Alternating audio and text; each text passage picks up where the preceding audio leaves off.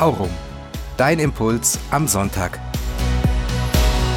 Pommes, Laugenbrezel, Frühstücksei.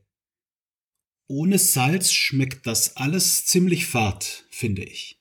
Da muss Salz dran. Jesus greift oft völlig Alltägliches auf, um ganz Wesentliches zu sagen. Ihr seid das Salz der Erde. Dieser markante Satz steht in der Bergpredigt direkt nach den berühmten Seligpreisungen.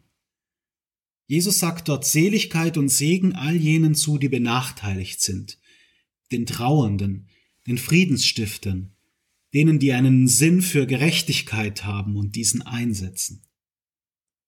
Diese Seligpreisungen werden manchen Menschen zu deftig sein. Uns sagt er, ihr seid das Salz der Erde. Damit sind alle gemeint. Jesus unterscheidet hier nicht zwischen Frauen und Männern, zwischen Klerikern und Laien. Es sind nicht einige, die das Korn der Wahrheit besitzen, sondern alle haben durch Taufe und Firmung die Kraft zu salzen. Salz der Erde, wenn wir dieses Bild Jesu ernst nehmen, hieße das, sich buchstäblich aufzulösen in dieser Welt, so wie das Salz sich in der Suppe auflöst.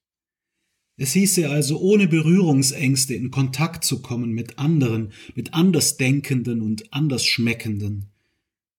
Die Botschaft Jesu braucht dann nicht fürchten, sich zu verflüssigen oder zu verweltlichen, weil es ja gerade nicht auf die Bewahrung des Kornes ankommt, sondern auf die einmalige Wirkung des Salzes.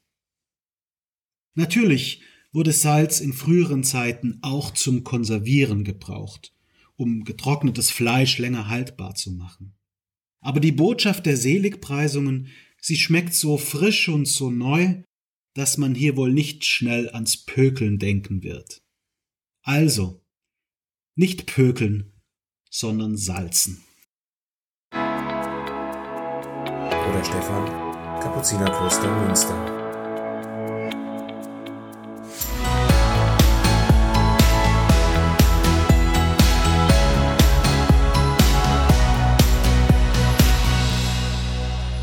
Aurum. Dein Impuls am Sonntag.